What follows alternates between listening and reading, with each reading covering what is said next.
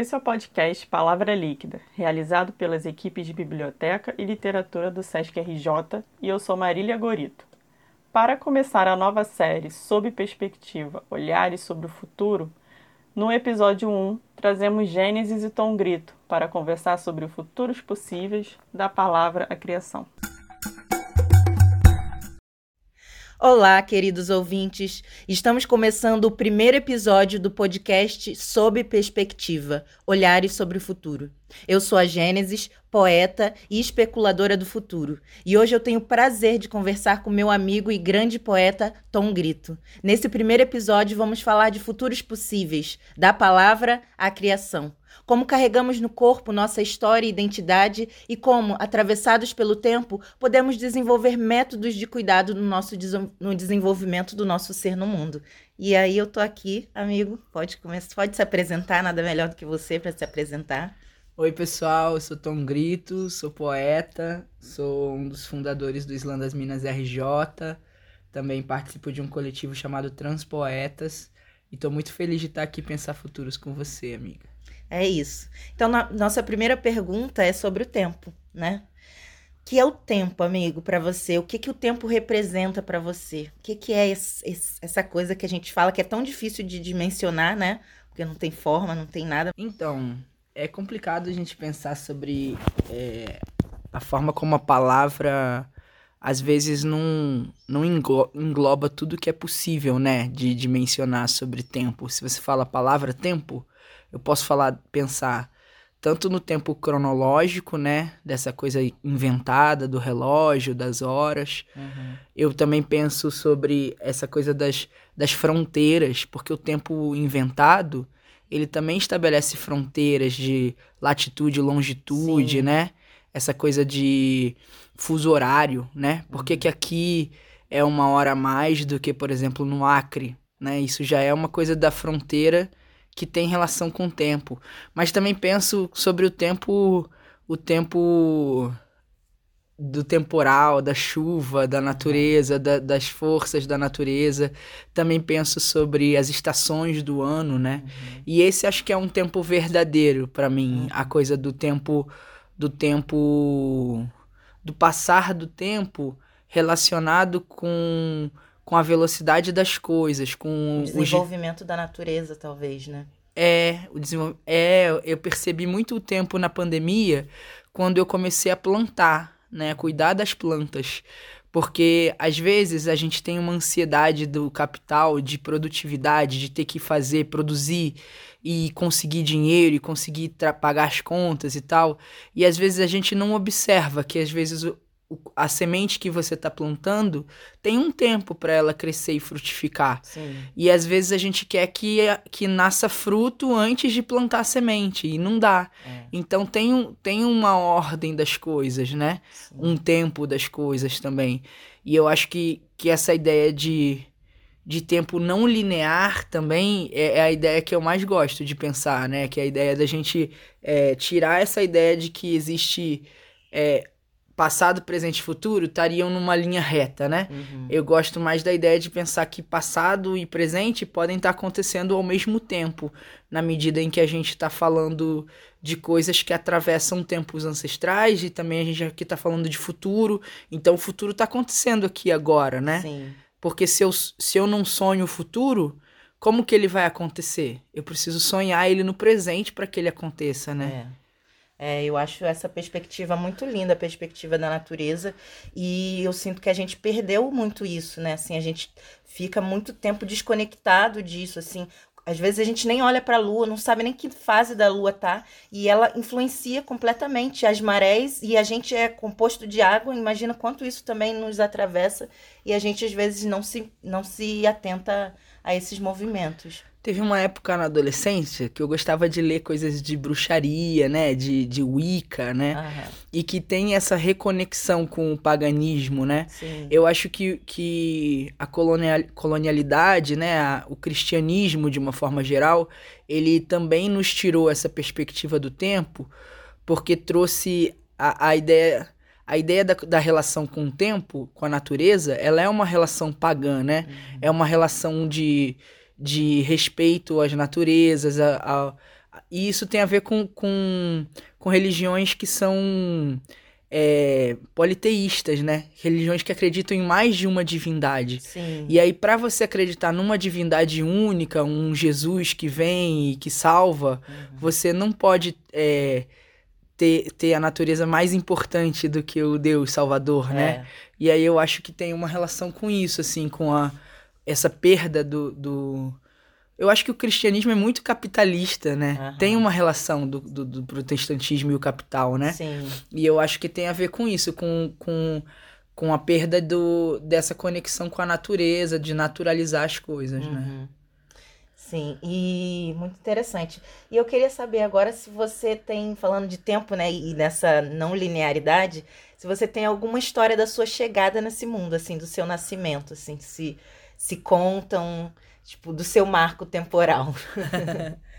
É, eu, eu, eu sempre digo que eu vivi várias vidas já nessa vida, né? Essa coisa do, da ideia espiritualista de viver várias vidas, né? Pra mim sempre, sempre foi curioso eu pensar que cada etapa da vida que a gente vai vivendo é uma vida que você que você já viveu. E aí é, a minha mãe sempre contava, né, quando eu nasci, que ela queria ter feito parto normal, parto natural, só que eu sentei e enrolei o cordão umbilical no pescoço. E aí ela teve que fazer cesárea. Isso era uma, uma lamentação dela, porque ela queria muito que tivesse sido um parto Ah. natural. Então, isso é uma história curiosa, assim, como que eu é, não queria nascer, né? Tipo, sentei É. e me recuso a sair daqui, né? Desse quentinho.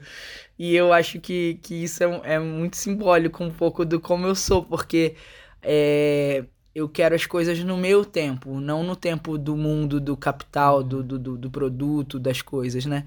E aí, a outra coisa que eu, que eu percebo, assim, é que a transição também é uma outra vida, né? Sim. Um outro nascimento, né? Então, eu acho que como a gente não dá tempo de olhar pra dentro, olhar para as individualidades, essas pessoas que, que são mais oprimidas e que vivenciam outras coisas, elas pensam mais sobre suas individualidades.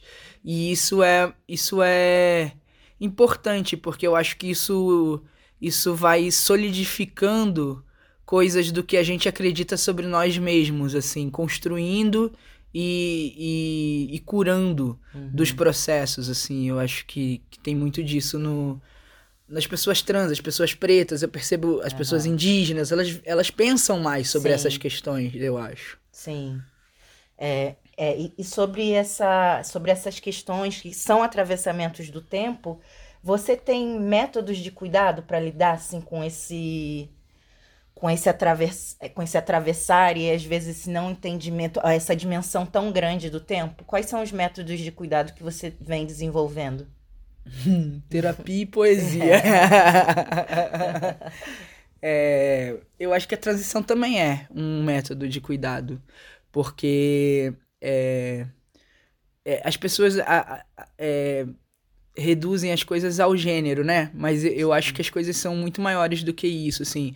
Eu acho que é você é o entendimento de si no mundo, né? E esse entendimento de si no mundo, muitas vezes ele, ele é atravessado pelos desejos dos familiares, pelo, pelas expectativas do sistema, pelas, pelas coisas padronizadas que você precisa estabelecer e vivenciar. Tipo, ah, eu preciso crescer, trabalhar, ter filho, me formar, né? Então, Tem uma- umas regrinhas que são instituídas e que não necessariamente isso serve para todo mundo. Então, é, entender, se perceber e se permitir viver essas coisas, é, é claro que muitas vezes isso parte de um lugar de privilégio, né? Porque assim, eu precisei. Primeiro eu precisei trabalhar, é, casar, ter filho e fazer tudo que o padrão me Aham. instituiu. E isso partia de um privilégio branco, de ser uma pessoa branca na sociedade. E então eu tive a oportunidade de fazer faculdade, de fazer coisas que, que nem todo mundo tem oportunidade. Mas ao mesmo tempo, isso não foi garantia da minha felicidade, né? Então, fazer o que, o que todo mundo espera de você não necessariamente vai te fazer feliz. E eh, foi muito difícil romper com essa estrutura. Porque romper com essa estrutura eh, pressupunha uma coragem de abrir mão de tudo. Só que você só consegue abrir mão de tudo na medida em que eu sofria tanto que eu só pensava em morrer. Então, assim, se eu só penso em morrer nessa, nessa estrutura desse sistema, não tá servindo para mim. Quando eu consigo romper com tudo, poxa, eu já, eu já cheguei ao extremo de pensar em morrer. Agora, se eu quero viver, eu vou dar um jeito de conseguir, né? Uhum. Então, então isso também é uma uma coragem, essa coragem eu acho que faz parte dessa cura, desse processo de, de entendimento dos seus desejos e, e desse processo de, de rompimento com a sociedade de uma forma geral, assim. Sim. Sim. É, Amigo, se você pudesse viajar no tempo agora, sim, a gente tem a nossa grande máquina do tempo agora, a gente pudesse ir para frente ou para trás. Tem um momento especial que você gostaria de ir, de vivenciar, assim? Eita. Eu queria ver. Ah.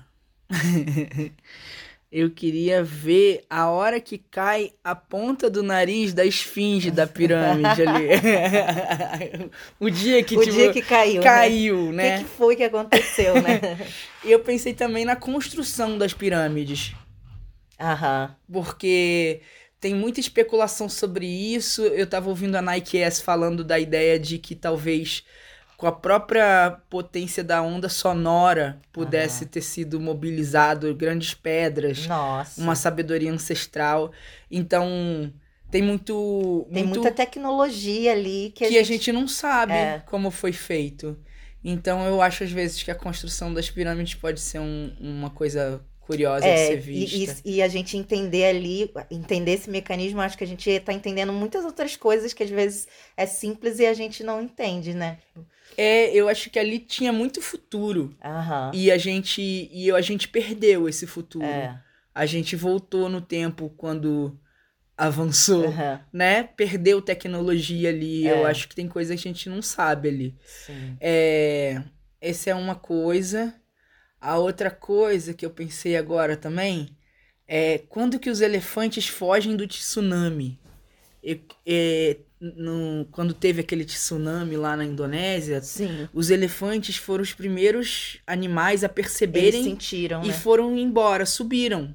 Aham. Então eles não foram atacados, né, digamos Sim. assim. Essa essa esse entendimento dessa tecnologia também de como que eu percebo a natureza a tal ponto de me precaver, É.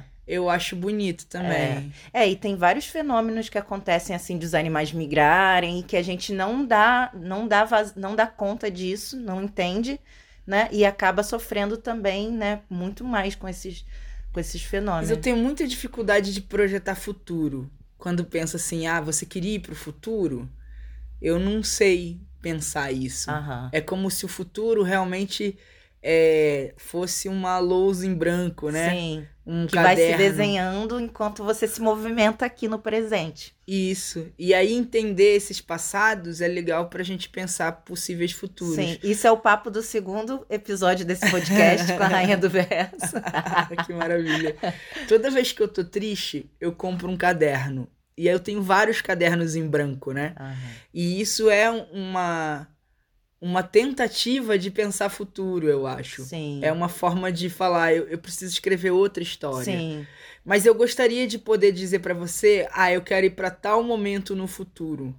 E talvez eu acho que eu quero ir para um momento no futuro onde onde a gente possa onde a gente possa abrir mão das hierarquias de saberes, assim Sim. onde as pessoas possam respeitar é, diferentes idiomas de diferentes povos é, e talvez a gente possa se conectar pela palavra não só falada mas pelos gestos pelos Sim. onde a gente onde a- o idioma não seja uma barreira Sim. e eu acho que isso é, tem um episódio que também é da Torre de Babel, né? Que também é uma coisa que me, me mexe muito comigo essa ideia de que te- teve um tempo onde todo mundo falava Uhum. várias línguas e porque a ideia de ter que falar um idioma só já vem aí a colonialidade de novo, né? Aham. Viajei. aqui, Não, não, eu, eu, eu, te acompanho, eu te acompanho. Nessa coisa do tempo, assim, que a gente, a gente tá falando desses mistérios, né? Mistérios do tempo. O que que mais te intriga, te inquieta? Qual é o mistério do tempo para você, assim? Tipo, vou dar um exemplo. É, às vezes eu tô, tô aqui, a gente tá nessa viagem, aí os dias passam muito rápidos. Mas aí eu tô fazendo um trabalho que eu não gosto, demora anos. Isso é um mistério do tempo, assim. Tem um mistério para você? Tem. É, eu, uma das coisas que eu acho forte nisso é como que às vezes uma ideia surge aqui, mas também surge em outro lugar Lá, extremo outro do mundo, é. Mas é a mesma ideia é, esse senso comum. É um eu acho que é um coletivo, é, né? Eu acho isso um, um, mistério do tempo. E a outra coisa também é como culturas se desenvolvem de formas diferentes, cada um a seu tempo, e a gente tenta estabelecer hierarquia sobre uma e outra, uhum. sabe? Como se uma, um povo fosse mais Mas, civilizado sim. do que o outro. E desmerecer que às vezes essas, essas culturas que fazem é, que são mais, mais da natureza, de cuidar, de, de, de plantar e colher e comer o que planta, muitas vezes descobrir isso é a cura, né? Sim. Então, e a gente está desvalorizando essas culturas é. na expectativa de uma, uma tecnologia, uma robotização, uma, né, um metaverso, Sim. né, onde as pessoas estão deixando de viver as vidas reais e passando a viver conectadas num aparelho, é. própria Matrix, né? É. Isso é muito doido. Ai, que bom. Amigo, você tem uma poesia para nos agraciar? Oh, meu Deus, uma poesia. Deixa eu pensar. de tempo. Eu joguei aqui no Google Keep, que é onde eu guardo todos os meus poemas no Drive, né? A palavra tempo e vieram três poemas, dois que eu falo sempre, e esse aqui é mais. mais. Eu fiz para uma reunião do budismo. E uhum. aí eu acho que tem a ver com o que a gente está falando. Foram dias difíceis esses últimos. Uma doença mortal se espalhando pelo mundo, desconfiar da própria imunidade, evitar tocar superfícies e pessoas, evitar o abraço, evitar a presença. Tantos amigos e familiares que se foram. Foi difícil controlar a respiração, o fluxo interno, a ansiedade, o medo. Uma das coisas que me deixava tranquilo era lavar as compras e cuidar de plantas. Na verdade, a primeira vez que senti a necessidade de ter plantas em minha casa foi enquanto lavava as compras. Passar detergente na casca de alimentos me fazia pensar que havia algo de muito errado acontecendo. Não parecia natural. Porque o que deveria ser natural era a gente ter espaço para plantar, um pedaço de terra para morar, plantar, ver germinar, florescer. Mas moramos em espaços cada vez menores e mais limpos, e com plantas de plástico. Mas plantas de plástico não oxigenam ambientes. E essa doença veio nos lembrar a importância de respirar. Inspirar, pausa, expirar, perceber o fluxo interno, controlar o medo. A cada daimoku no Meet, a cada encontro na tela, a cada respiro, a gente foi aprendendo a perceber o tempo. O tempo que a gente perdia no transporte, o tempo que a gente passava longe das crianças, o tempo que a gente estava sem ver os mais velhos. Resolvi plantar pimentões. Enquanto lavamos a casca de um pimentão que vem em uma embalagem plástica do mercado, não sabemos que cada pimentão nasce de onde tinha uma flor. Tá tudo ali, na escuridão fundamental da semente. A gente coloca na terra, rega, respira e espera. Depois de um tempo nasce a plantinha, cresce se tiver sol e água. Precisa cuidar, zelar, respeitar o tempo, ver crescer. E que, que alegria quando floresce brotinhos que abrem pétalas brancas que, quando pendentes, se transformam no fruto. E ali estava um pimentãozinho que vi florar, florescer, frutificar e voltar a ser alimento e semente. Não há morte quando falamos de plantas.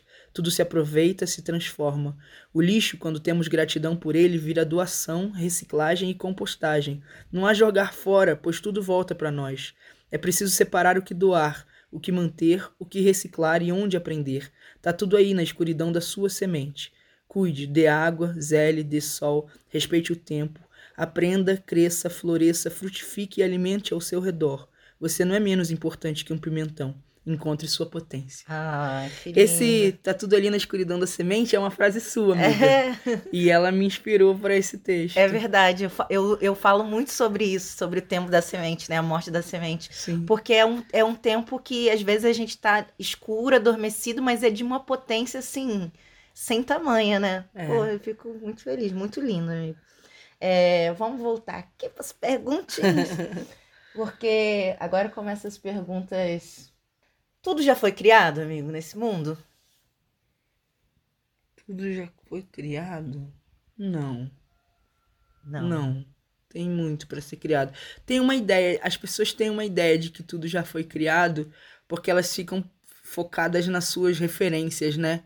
E aí se tem alguém que você acha muito incrível, sei lá, a Maria Bethânia. Aham. E aí eu penso, pô, eu nunca vou falar poema igual a Maria Bethânia fala, né? Mas eu posso criar a minha própria forma de falar poemas, né? Uhum. E, e isso é tão potente quanto da Maria Bethânia, né? Então, assim, Sim. a gente achar que a referência é a única estratégia de futuro é eliminar possibilidades, né? Sim. E eu acho que a gente elimina muito as possibilidades nessa É. ideia de pensar que tudo já foi criado. É. E até o que foi criado pode ser transformado, né? Uhum. Então, e, é, acho- e é novo, tudo é, É. novo. É. Sim. Então, já que tudo não foi criado, eu queria que você inventasse uma palavra para o futuro, para o Hum. nosso dicionário de palavras inventadas que vai existir um dia. é... Zimbilique. Ai, significa? Zimbilique significa a criação se dá na medida em que você encontra a sua própria potência. Uhum. Zimbeliquemos. Eu amo, eu amo. E qual é a sua invenção preferida no mundo? A invenção preferida no mundo. Nossa, tem, tem uma, uma coisa da, da energia elétrica, mas tem uma, uma disputa, né? Entre o Tesla e o, e o. O que criou a lâmpada como a gente usa. Uhum. E tem uma outra forma também de usar energia elétrica. E eu acho essa, essa coisa uma viagem, assim. Eu fico pensando como foi que essa disputa rolou e por que que essa é a forma que a gente usa da Uhum. energia elétrica e não a Não do a outra. outro. E aí eu vi um filme uma vez é, de mágicos em que o cara usava essa energia elétrica do Tesla, né? Uhum. Pra, pra fazer magia de, de tipo tele- teletransporte. Sim. É, Então eu fico pensando, eu acho que a minha invenção favorita no mundo vai ser o teletransporte, quando ele for Uhum. criado. Ai, seria tudo. Por enquanto a gente só se teletransporta na, na mente, né? Teve uma vez que eu brincando com o Arthur, de, de- meu filho, né, mais velho, mas eles eram bem crianças nisso. E eu falei, é, o que você queria inventar, né? Aí, aí, eu- aí eu, ele falou alguma coisa, e eu falei, eu queria um spray onde as pessoas sentissem o amor quando recebessem aquele spray. Mesmo a pessoa que tivesse mais ódio, mais raiva, quando botasse aquele tipo um desodorante assim Aham. na cara da pessoa, a pessoa ia sentir o amor. E aí ele falou: Mãe, isso já existe, é pudim. É uma boa invenção. É uma boa também. invenção. Sim. Indo lá no futuro, né? Tipo, você disse que não consegue imaginar futuros, mas diante do, do, do nosso movimento, assim, no presente, a gente consegue ir desenhando nessa folha em branco que é o futuro. Então, eu queria saber, assim, que corpos habitarão o futuro? Do que, que você consegue é, deslumbrar nessa- nessas folhas em branco aí? O que, que você consegue escrever nessas folhas em brancos do seu caderno? Eu, eu consigo ver dois caminhos. Assim, um, um caminho que me assusta, um utópico e um distópico, Sim. né? E a- o distópico é essa coisa do, do cyberpunk mesmo, aquela coisa do, do de ter um microchip implantado no cérebro, é, de ter uma mão que é robótica implantada na pessoa, é, órteses e próteses, né? Aham. Essa é uma coisa que eu vejo possível. É... Mas eu, eu gosto mais da ideia do utópico, que eu acho que é as pessoas é, com, com gêneros e etnias tão miscigenados assim, onde a gente não tenha mais ah, preconceito sobre isso, assim, né? Onde já, já, já es- estaremos num ponto onde todo mundo se reconhece e nada é diferente, Uhum. né? E aí esse e todo mundo pode ser o que quiser. Uhum. Independente desse esta estabelecido de mulher ou homem, né? Preto, Esse binarismo, branco, né? É essa coisa assim, uma coisa onde a gente possa ser um, multiétnico, multicultural, né? uhum. né? Mas sem apagar as raízes das pessoas, sem ser uma coisa colonial, não, não é nessa perspectiva, né? Uhum. Tomando muito cuidado com o que eu tô falando, que pode parecer uma coisa. Essa, essa coisa da miscigenação parece uma coisa. Uh, dessa ideia embranquecedora, né? Não é, não é nessa perspectiva que eu tô falando. É na perspectiva do respeito mesmo das identidades, assim, de todo mundo realmente poder usar o cabelo que quiser, a, a, o corpo que quiser, se transformar conforme quiser sem isso ser um grande dilema, assim. Sim, sim, é. Eu acredito muito nisso, assim, e, e eu sinto que, que a gente está se desenvolvendo para isso, assim. Eu sinto que a gente está escrevendo nessa, nessa folha branca, mas ainda dá muito medo, né, assim, de, de onde isso pode dar, que a gente está em tempos muito sombrios, assim.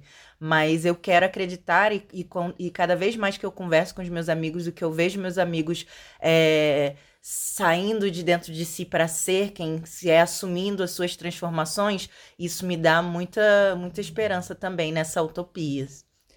É, eu acho que o medo se dá no ódio do outro, né? Sim. Porque quanto mais pleno a gente é da gente mesmo, é, mais a gente ocupa um espaço que não era visto antes, né? Sim. Então, pessoas que têm medo do diferente ou ódio pelo diferente, é nessas horas que elas aparecem, que elas nos violentam, que elas olham estranho, que, ela, que o próprio olhar é um olhar violento, né? E muitas vezes é um olhar do estranhamento. Às vezes a pessoa nunca viu alguém como é. eu. E tudo bem. Isso não seria um problema. O problema é que a pessoa, em geral, não sabe lidar com, com isso. É. E esse estranhamento vai para um caminho do ódio. Sim. E aí, esse que é o problema. Esse ódio pelo estranhamento é que tinha que acabar. Tinha que ter um amor pelo estranhamento. Por quanto Sim. mais diferente fosse a pessoa, mais a gente poder acolher e amar, sabe? É. Isso, isso e, seria bom. E você pensa qual, é, qual caminho que a gente pode construir para para não para acabar, mas que a gente consiga dialogar dentro disso, assim. É, não sei se eu estou me fazendo entender. É que pontes eu acho que a gente pode construir para conseguir dialogar mais com esse com esse com esses não é discursos de ódio talvez mas eu acho que a gente precisa contar mais as nossas histórias. E isso em todos os lugares assim. As pessoas precisam ver histórias diferentes narrativas diferentes no cinema no rádio na televisão no podcast. É é igual o Shimamanda fala, né? O, o perigo da história única, Sim. né? Então, é, não dá para as pessoas acharem que sucesso é uma prerrogativa de pessoas brancas, magras, ricas, louras, né? Uhum. É, que isso é, é pressupõe sucesso. Né? Isso não, não, não pode ser, né? Senão, senão o sucesso é inatingível para qualquer pessoa que não é branca, magra, rica e loura. É. E isso foi assim durante muito tempo, né? Então, as pessoas precisam ver outras histórias de sucesso. E sucesso não, não necessariamente é dinheiro, não necessariamente é padrão, né? Uhum. Sucesso uhum. é outra perspectiva. Eu acho que a gente vive um sucesso, só que a gente acaba não acreditando nele porque ele não é o padrão. Uhum. Então a gente acaba desconfiando do próprio sucesso e se mutilando e não se aceitando e sofrendo. Sim. Quando na verdade a gente efetivamente está transformando a, a realidade, a sociedade, o mundo só que às vezes a gente está tão dentro do olho do furacão que a gente não enxerga isso, né? Sim. E aí a gente só, só percebe isso quando a gente ouve das pessoas, né? É. Caraca, vocês são foda, o João das Minas é foda. E a gente fala assim, caraca. Porque é um movimento, é muito maior Sim. do que a gente. É maior do que, do que a poesia, né? É um movimento social, é uma mudança uhum. de política da realidade. Sim. Então, é contar outras narrativas. É a narrativa das mulheres negras em primeiro lugar, né? E isso, isso muda a realidade sim, do mundo. Sim. Muito bom. Estamos chegando ao fim do ah, nosso bate-papo. Muito gostoso.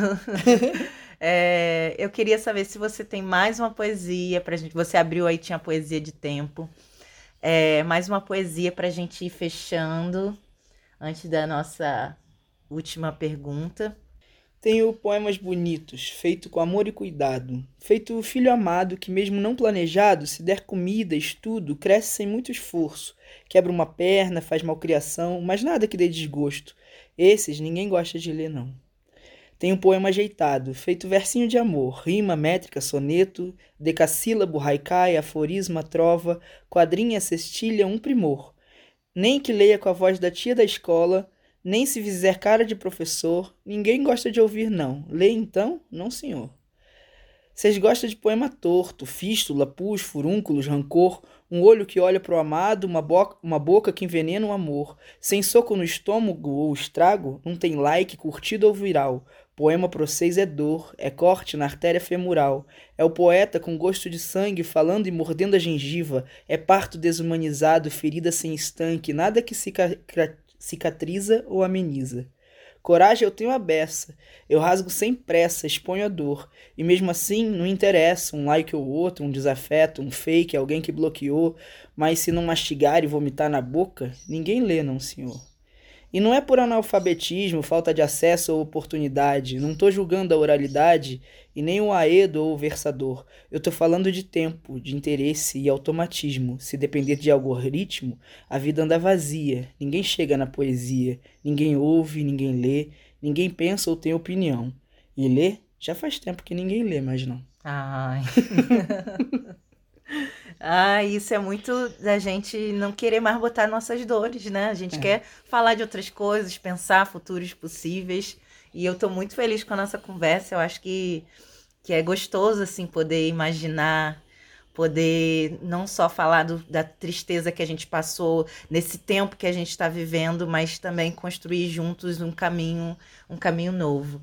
Então eu queria saber de você, amigo, se você pudesse pegar um conhecimento seu um saber, né? Como você disse. É, e colocar na cápsula do tempo para ser preservado, o que, que você colocaria nessa cápsula? Tem um pedaço do, do poema. Tem um, poe um pedaço do poema Sinais e Sintomas que eu falo isso, que é, é o poeta agora anda dentro da caixa. Pude ver seu corpo quase sem esperança. Pera aí, deixa eu lembrar. Mas eu falo, é Toda a sensibilidade foi congelada e colocada em tubos de ensaio para ser entendida por gerações futuras. O poeta agora pensa dentro da caixa. E é isso, eu pensei que a gente está perdendo essa sensibilidade. E eu queria que as pessoas tivessem a oportunidade de olhar o mundo com contemplação, com olhar o mundo com, com calma e paciência. O primeiro olhar da criança, né? É, a nisso. pureza, assim, né? O... E a descoberta também, né? De não deixar tudo instituído, assim, tipo, haja. Ah, as coisas são assim do jeito que são. Não são. Não precisam ser. A gente, a gente, a dor causa isso nas pessoas, né? De achar que, que nada vai mudar. E achar que nada vai mudar é garantir que nada mude, uhum. né? Então, a gente precisa pensar futuros. E eu acho que sonhar, é, escrever poesia, contemplar, é pensar futuros, é Sim. conectar com o sensível. A gente precisa disso. Sim. Amigo, eu te agradeço muito por esse bate-papo, de você ter aceitado. Você, para mim, é a minha referência viva e eu tenho muito orgulho da gente estar tá se orbitando nesse mundo. Então, quero te agradecer e queria falar para você falar as últimas considerações antes da gente terminar. Eu fico muito emocionado, amigo, de, de poder viver a mesma contemporaneidade que você. Você também é uma referência muito importante para mim, tanto que su suas frases motivam meus poemas, sua vida é inspiração para minha vida. Eu agradeço muito de poder de, eu, eu penso essas coisas de cartas de poetas de antigamente, que um uhum. mandava carta pro outro. Sim. Eu acho que a gente faz isso, né, de, no, do nosso jeito atual, né, é. de mundo. E é, é muito feliz de poder conviver com você, celebro sua vida, sua poesia, sua, seu profissionalismo e tudo que você é, amiga. Obrigado. Ai, amigo, obrigada. A gente está muito emocionado aqui. Eu espero que vocês que estão ouvindo tenham gostado. Esse é o primeiro episódio do, de, dessa série. A próxima convidada vai ser a Rainha do Verso e eu espero vocês no próximo episódio. Muito obrigada a todos e bom caminho. Beijo, gente. Beijo. Tchau.